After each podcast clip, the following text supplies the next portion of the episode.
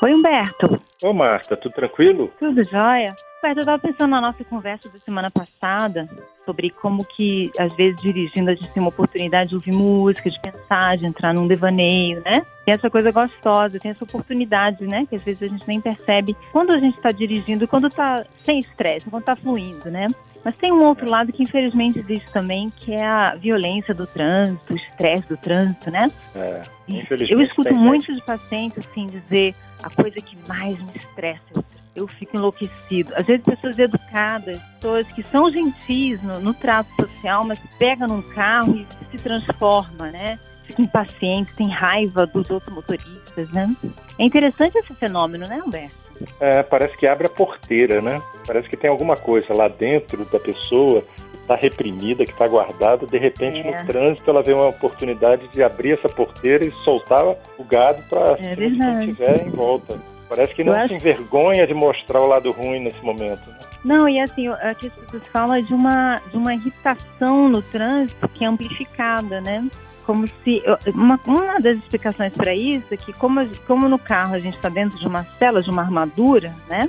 Esse lado mais agressivo fica mais solto, porque na interação social você olha para o rosto da outra pessoa, você vê as expressões, então isso modula, sabe, o contato social. Mas dentro de um carro, naquela cela, é o bicho, né? É, você toca mais, um pouco. É, ainda mais porque tem carro que tem aquele vidro fumê, você não vê o outro indivíduo. Parece que é carro contra carro, né? É isso. Quanto mais escondido o motorista, menos contato, né? Mais você, você, esse lado da competição aflora e o lado da cooperação, que é o outro lado humano também, fica mais reprimido porque você não vê aquela pessoa, né? É como se às vezes você tem um velhinho que está dirigindo meio devagar, que é meio, né, atrapalhado. Aí vem alguém atrás, uma pessoa jovem, e se irrita com aquilo e quer passar por cima. Ela não está vendo a pessoa, não está acessando aquele ser humano que está ali, né? Então, eu acho que isso é uma. E também tem aquela tendência de interpretar tudo que acontece como uma agressão, né? Às vezes uma pessoa faz uma pequena distração, uma barbeiragemzinha, não por mal, mas porque ela se atrapalhou, porque ela teve um lápis, enfim, não tá bem, tá com dor de cabeça, tá, tá com problema. E às vezes a outra pessoa interpreta aquilo como intencional, né? Tá, me, tá fazendo de propósito para me irritar, né? Então tem isso também, uma tendência de ver agressão nos outros, né? Que acontece é. no trânsito. Não, o pior é que essa situação ainda pode chegar a, a limites mais sérios. Né? Eu estava vendo uma estatística que em 2019, 39 pessoas morreram no Brasil de briga de trânsito. Sim. Imagina, camarada eu bate acho que é mais, outro. Eu acho que é mais. Eu acho, eu achei, eu achei modesto esse número. Eu achei porque... também. Mas você imagina você bater. Não, porque uma pessoa que fosse já é um absurdo, né? Mas a pessoa dá uma batida no carro e isso vira motivo para sair dando tiro, ou, ou seja é. lá o que for, mostra é, que o carro está mais para é. arma branca do que para veículo mesmo. Não, e tem uma coisa, a gente tem muitas pessoas num nível de estresse muito alto, às vezes com perturbação mental, às vezes passando por situações muito difíceis, e essas pessoas estão com adrenalina, com tudo lá em cima, né? Triscou, explode, né?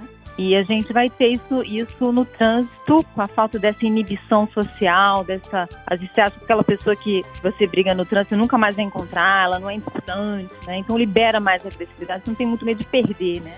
E nessa de não ter medo de perder, às vezes acabam acontecendo grandes perdas, vamos dizer assim, né?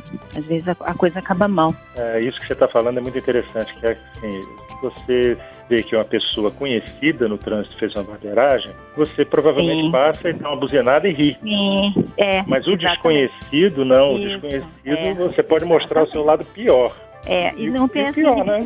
né? Você, quando você conhece, você, eu sei essa, quem é essa pessoa, eu sei quem ela é.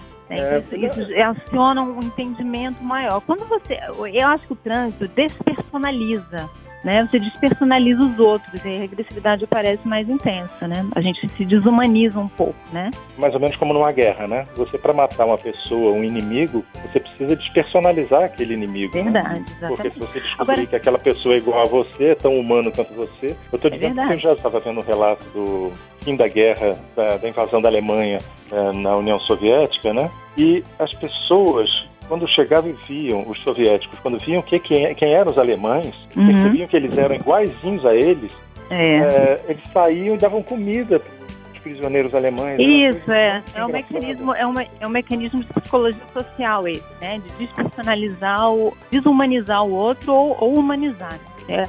A gente tem essas duas possibilidades. Agora, por outro lado, né, Humberto, também eu vejo tanta gentileza, às vezes, no trânsito. É, às vezes eu estou correndo, o motorista para para eu passar.